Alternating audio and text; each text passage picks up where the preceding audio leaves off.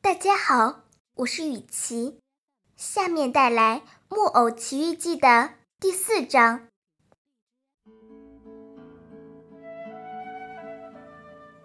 好，小朋友们，我现在来告诉大家这些匪夷所思的事情。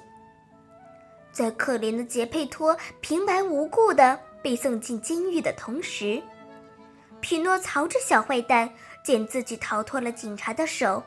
立刻撒腿就跑。他穿过田野，抄近路回家。他像只被猎人追赶的小山羊或者小野兔，拼命的跑啊跑啊，跳过一个个很高很高的土墩和荆棘丛，跳过一条条水沟。当他跑到房子前面时，见到朝街的门半掩着。就推门走了进去。他放下门栓，扑通坐到地上，洋洋自得地吐了一口长气。但他也就得意了这一眨眼的功夫，因为他听见屋子里有声音叫：“叽叽，叽叽，谁是谁在叫？”匹诺曹吓坏了，说：“是我。”匹诺曹转过脸，他见到一只大蟋蟀趴在墙上，正慢腾腾地往上爬。蟋蟀，告诉我您是谁？我是会说话的蟋蟀，已经在这屋子里住了百把年了。哦，现在这个屋子是我的了。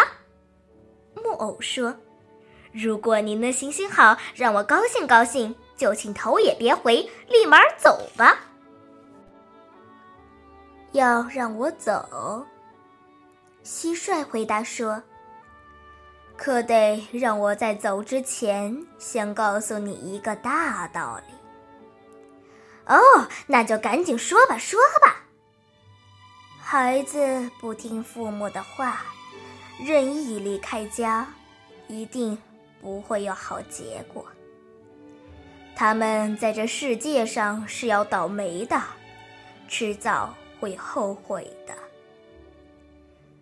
哦，我的蟋蟀，您高兴唱就唱下去吧。可是不等到明天天亮，我肯定就会离开这里。对，如果我待在这里，就肯定逃不过所有孩子都会遇到的事情。把我送去学校，逼着我读书。不是软骗就是硬来，哎，跟您说点心里话，我一点儿也不愿意读书，一点儿也不想读书，我更爱追蝴蝶、爬树、掏鸟窝。哦哦，可怜的小傻瓜，你不知道这样你会变成一头大蠢驴吗？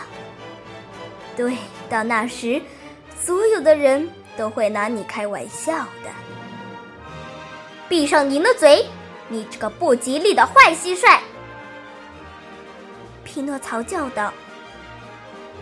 面对木偶这样粗暴无礼，蟋蟀半点儿都不生气，他耐心而有智慧，继续用他原来的声调说：“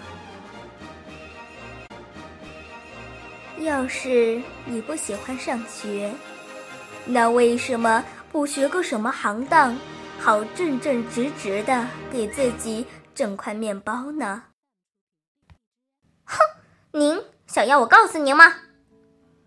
匹诺曹开始不耐烦了，回答说：“在世界上所有行当中，真正合我心意的只有一个。哦，什么行当？就是吃喝睡觉玩，从早逛到晚。唉，告诉你。”会说话的蟋蟀继续说着，他还是那么心平气和。